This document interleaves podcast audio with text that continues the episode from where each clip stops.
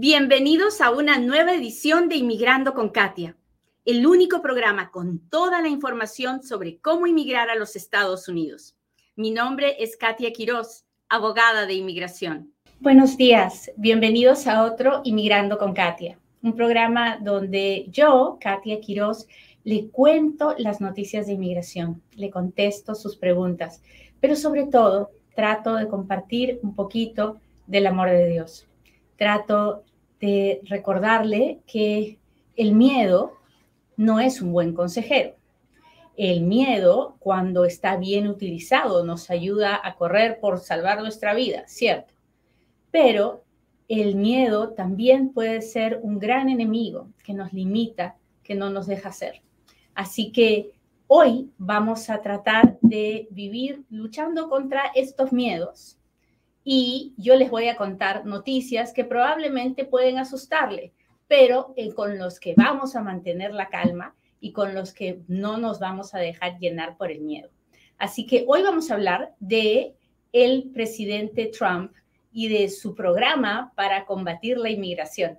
Así que no se vaya, estamos a punto de empezar. Buenos días, bienvenidos a otro Inmigrando con Katia. A mis amigos de TikTok, queridos, que me ven ahorita en una pantalla verde y con un cuadrado que no se entiende ni por qué. No sé qué botón le moví, pero así está saliendo hoy día.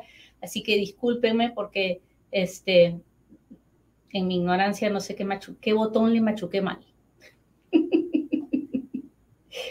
Muy bien, pues vamos a hablar de inmigración y vamos a hablar del el nuevo plan para combatir la inmigración ilegal que ha presentado el candidato Trump vamos a empezar por el principio. El señor no es presidente, fue presidente, pero fue tiempo pasado. En este momento no tiene ningún poder y no puede firmar leyes y no puede hacer nada. Y él quiere ser nuevamente presidente de los Estados Unidos y está presentando planes para convencer a la gente que, que vote por él, porque él tiene un sentimiento antiinmigrante muy fuerte y va a, pues, a combatir a los inmigrantes, ¿no?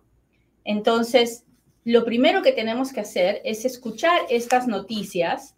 Ah, como dicen en nuestro país, hay que escucharla como de quién viene, ¿no? Viene de alguien que en este momento no tiene poder para hacernos nada, viene de alguien que está buscando un voto y está tratando de buscar convencer a la gente para que vote por él. Y, le, y para hacer eso les va a decir que va a hacer un montón de cosas que realmente tal vez no tiene autoridad para hacer. Así que les, se las voy a leer y luego las vamos a analizar una por una. Pero antes de eso, no se olvide que este canal de Inmigrando con Katia en todas las redes sociales eh, crece gracias a que usted le machuca el botón de compartir, usted se suscribe al canal, usted me escribe cuando estamos live, ah, usted me deja comentarios, porque de esa manera es como ah, crecemos. Así que, por favor, no se olvide de hacerlo y, y gracias. Gracias por ayudarme y por apoyarme. Muy bien. Entonces, el, plan del presidente, del expresidente Trump para acabar con la inmigración dice que va a militarizar la frontera. Básicamente eso es lo que está diciendo, que van a mandar a, las, a los navales, a la, a, la, a Guardia Costera y a los Marines, a los marinos y a la Guardia Costera, los van a mandar a todos los eh, las fronteras de agua mar, lago, río, lo que sea que sea frontera de los Estados Unidos, y van a poner buques, barricadas, van a seguir poniendo las boyas y todo lo que sea para evitar la entrada de los narcotraficantes que quieran traer la droga a, través de los botes, ¿no? Entonces, lo escriben así porque no pueden decir, vamos a, vamos a poner todo un buque para para impedir la entrada de inmigrantes indocumentados, súper pobres, que lo único que están buscando es protección. Es cierto. Ah, y entonces no lo ponen así porque entonces sería una violación de los derechos humanos, ¿no es cierto? Así que están diciendo que van a militarizar la frontera. ¿Se puede hacer? Mm, sí, o sea, si, tuviéramos una invasión de, si fuera por un defensa contra los criminales, contra una amenaza, uh, contra una guerra con los Estados Unidos, alguien que nos atacara, sí. Pero, o sea, él puede, un presidente puede dar ese tipo de orden pero si resulta que no llega ningún buque tratando de introducir las, las drogas o, y al final los únicos que terminan siendo las víctimas de toda esta militarización son personas pobres, indocumentadas, que no tienen ningún arma, que lo único que traen es hambre, ahí lo que va a pasar es que va a haber denuncias ante las cortes, van a haber uh, querellas y pues lo más probable es que el gobierno termine perdiendo. Así que por eso es que generalmente las fronteras no se pueden militarizar de esa forma. Ah, pero de la forma que ellos lo están escribiendo aquí, por esa razón, si hubiera una invasión, uh, un ataque al país, claro que se podría militarizar la frontera, pero no creo que realmente eh, duraría más de un par de días, porque las cortes lo detendrían al ver que los únicos afectados son personas indigentes que están buscando protección. ¿Hasta ahí estamos claros? Ahora recuerde, este es un plan, este es un plan, este es un sueño.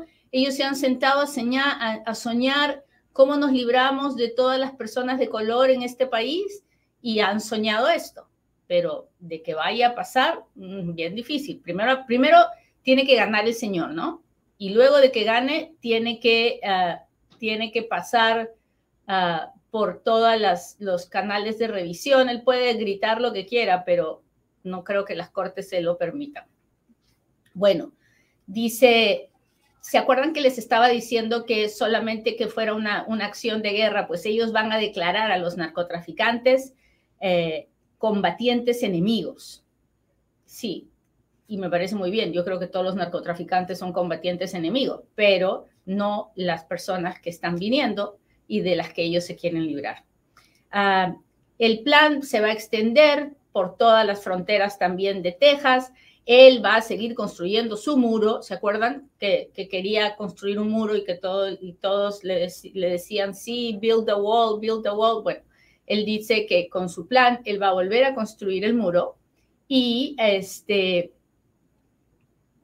y entonces eh, el muro va a estar listo para el 2000 para eh, dentro de ni bien él regrese se va a volver a construir el muro y se va a hacer un muro maravilloso su muralla china él la va a traducir la va a poner en, su muralla eh, con México ah, luego él va a volver a poner la, política de que la gente espere para su entrevista de asilo y su cita con el juez en México.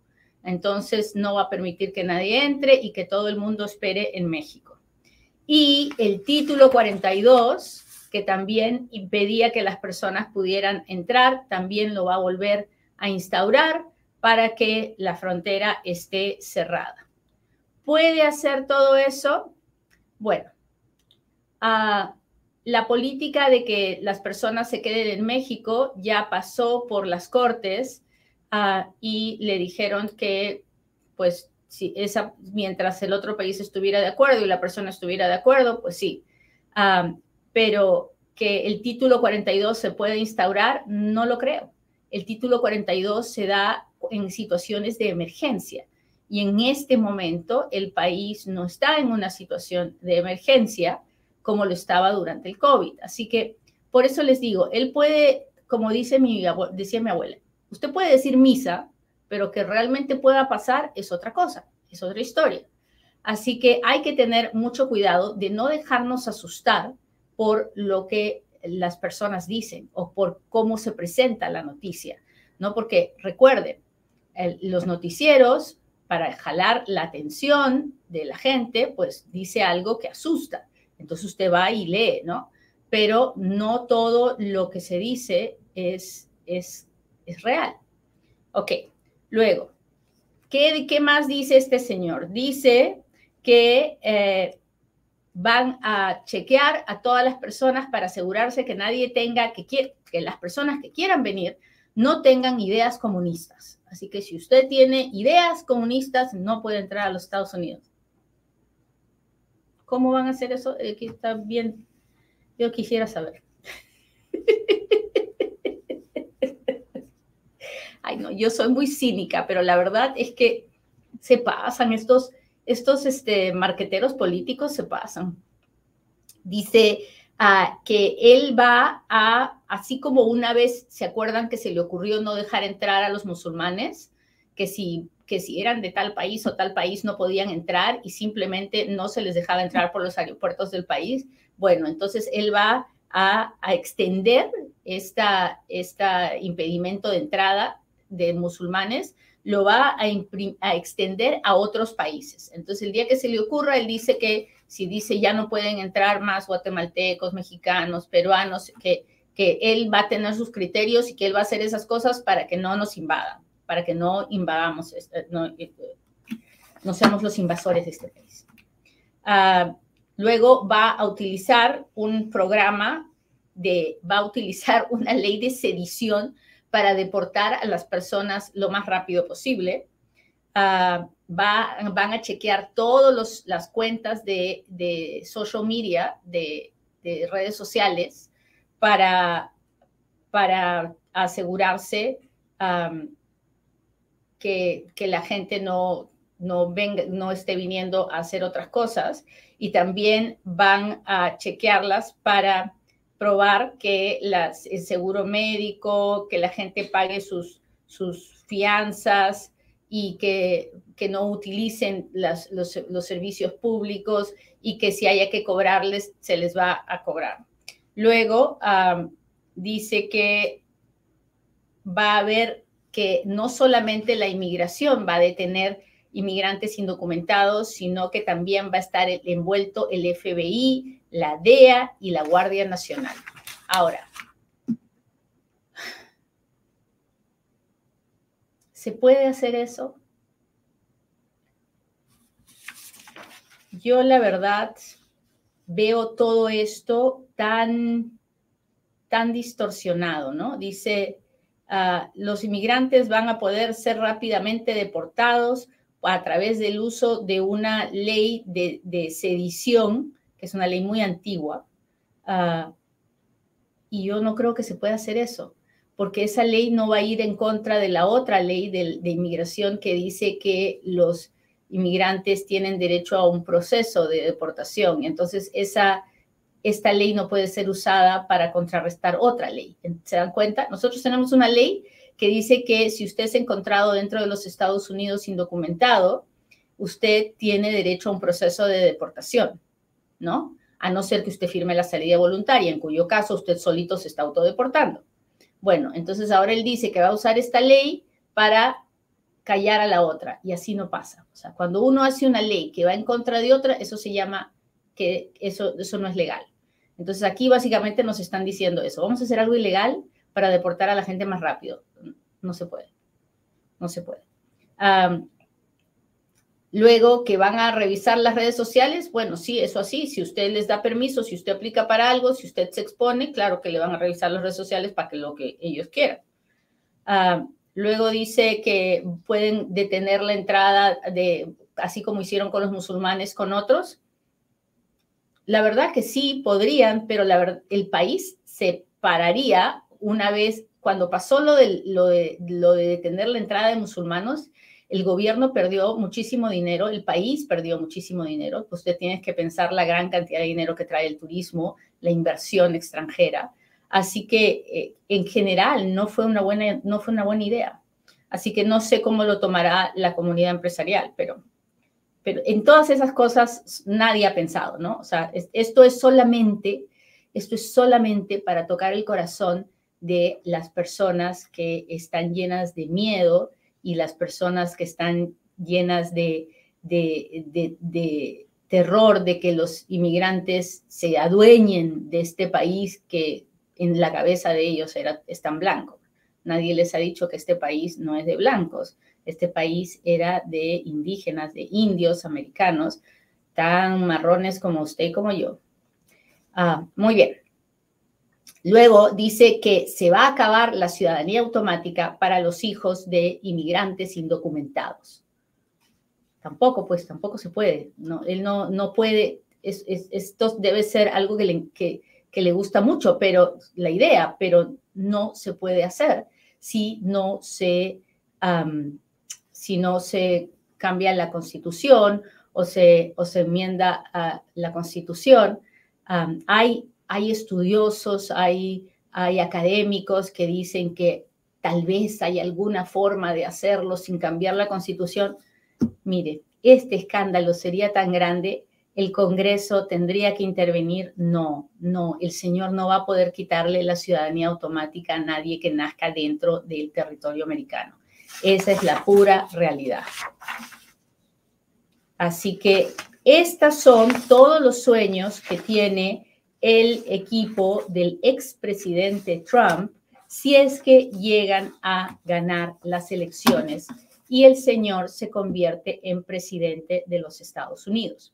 Ahora, de toda esta lista que hemos visto, probablemente dos o tres cosas él pueda realmente hacer. El resto mm, mm, no puede porque la ley no se lo va a permitir. Así que, ¿tenemos que asustarnos? La verdad no. Primero, que no nos podemos dejar asustar porque es algo que probablemente no va a suceder. No sabemos si el señor va a volver a ser presidente, primero, ¿no? ¿Y qué ganamos llenándonos de angustia y de miedo ah, si ni siquiera ha pasado que él sea presidente? Y luego de que sea presidente, a ver si lo podrá hacer. Así que tómelo como una noticia más, porque es una noticia, está pasando. Pero no deje que nada de esto le quite el sueño no me lo quita a mí de ninguna manera. Hoy día, mi preocupación más grande son los clientes que tengo hoy. Hoy día, mi preocupación más grande es estar aquí con usted hoy. Hoy día, mi preocupación más grande es recoger a Carla de la escuela, llevarla al jiu-jitsu, hacer la tarea. Viva hoy, no viva en el miedo, no vale la pena.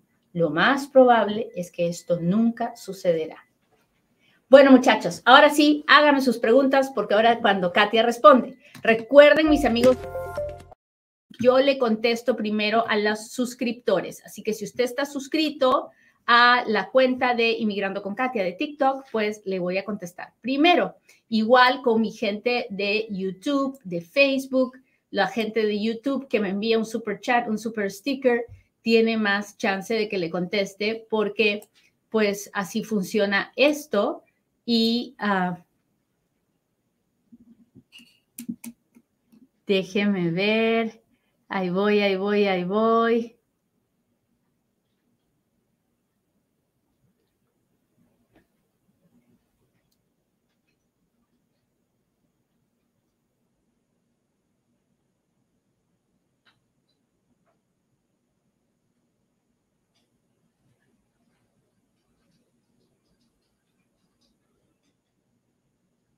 Acá estoy, muchachos, acá estoy.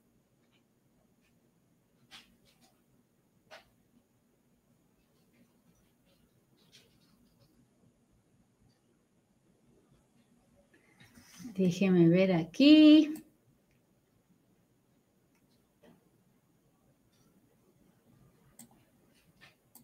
Hola Silvita, Alexander, Marco, Paulina, gracias por estar aquí. Dice, me gusta el Partido Republicano porque las políticas son más acordes a crecer la economía, lo demás de inmigración solo es para callarle la boca a los racistas. Mire, yo nunca voy a hablar de política. Yo no voto nunca por un por por un partido o por otro. Yo voto por los representantes, voto por las personas, por sus ideales, por su forma de pensar, por su récord. Ah, soy una mujer de fe, así que en este canal, en Inmigrando con Katia, no vamos a hablar de política. En Inmigrando con Katia hablamos de lo que le pasa, de los intereses, de las necesidades, de cómo ayudar a la comunidad inmigrante. ¿Ok? Buenos días. ¿Cómo se puede saber cómo está un caso en el Centro Nacional de Visas que solo se está esperando la cita en el consulado? No se puede saber, niña. Si usted ya tiene su email que dice que ahora solo le toca esperar su cita en el consulado, eso es lo que tiene que hacer, esperar su cita.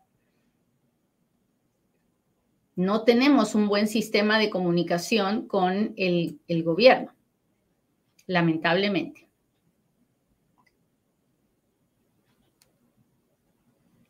¿Cómo van las aprobaciones de los 601A si están trabajando ya en el centro HART? El centro HART está funcionando, es un centro virtual. Los oficiales están cada uno trabajando desde diferentes oficinas o desde sus casas. Así que está funcionando. El asunto es que pues están reduciéndose el tiempo de la 601A, pero muy poquito, ¿no?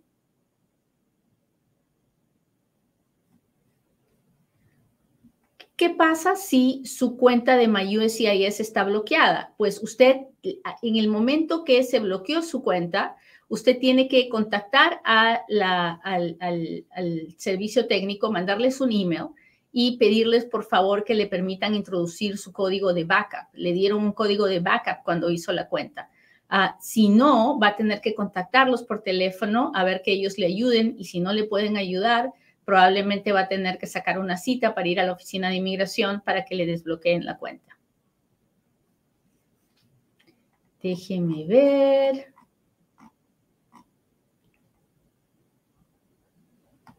¿Qué pasó con DACA? Pues DACA está esperando la decisión del juez de Texas, que todavía no ha tomado una decisión, que lo puede hacer en cualquier momento, pero todavía no lo ha hecho.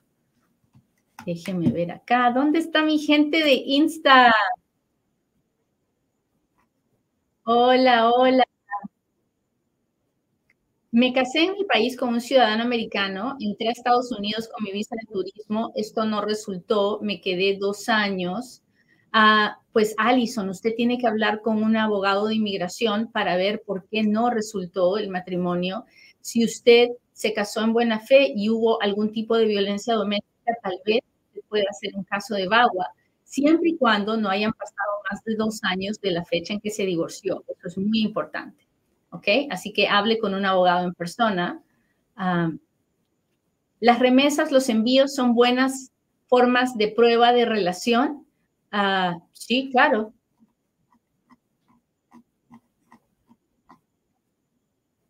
Hace tres años perdí a mi hijo en un accidente, lo siento mucho. ¿Tengo alguna posibilidad de que me autoricen la visa? No sé de qué visa me está hablando. si está hablando de la visa U, no. Las, visas U son para víctimas de crímenes. Si fue un accidente, no hay un crimen. Si la muerte de su hijo fue debido a un crimen, entonces sí, usted podría pedir una visa U como una víctima indirecta.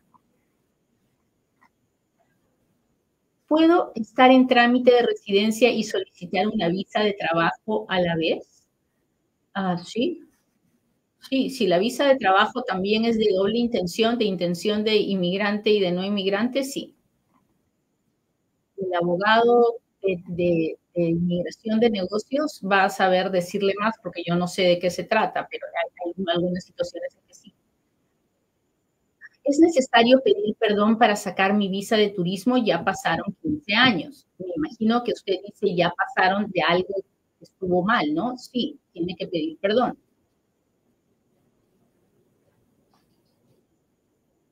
¿Cuánto tarda en llegar la renovación del permiso de trabajo? Depende.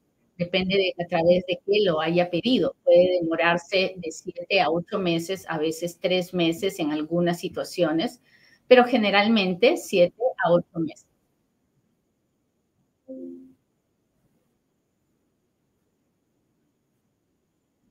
Si digo que me voy a quedar un mes de vacaciones y me dan solo permiso de un mes, quiero quedarme al final mes y medio, ¿cómo hago para extender la estancia? Bueno, técnicamente usted podría hacer una aplicación para extender su estancia a través de la forma I-539. Lamentablemente no es una buena idea porque usted, porque ahorita se están demorando hasta un año o dos en contestarle a uno, es ahí 539. Así que mi consejo es que se vaya antes de que se le venza el tiempo que le dieron. De lo contrario, la próxima vez que venga, tal vez no me dejan entrar. Así que mucho ojo con eso, ¿ok? Muy bien. Déjeme ver aquí.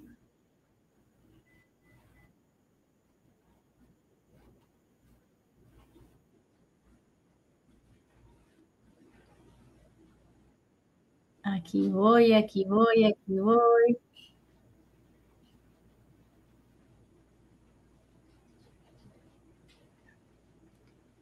Ah.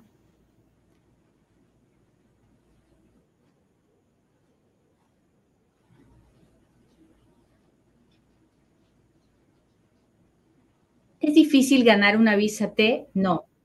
Cuando uno es víctima de tráfico humano, no es difícil hacer una visa T porque tiene todos los requisitos. Ahora, tratar de forzar una visa T sí es muy difícil. Porque si uno no tiene los, los requisitos, pues la cosa se pone difícil, ¿no?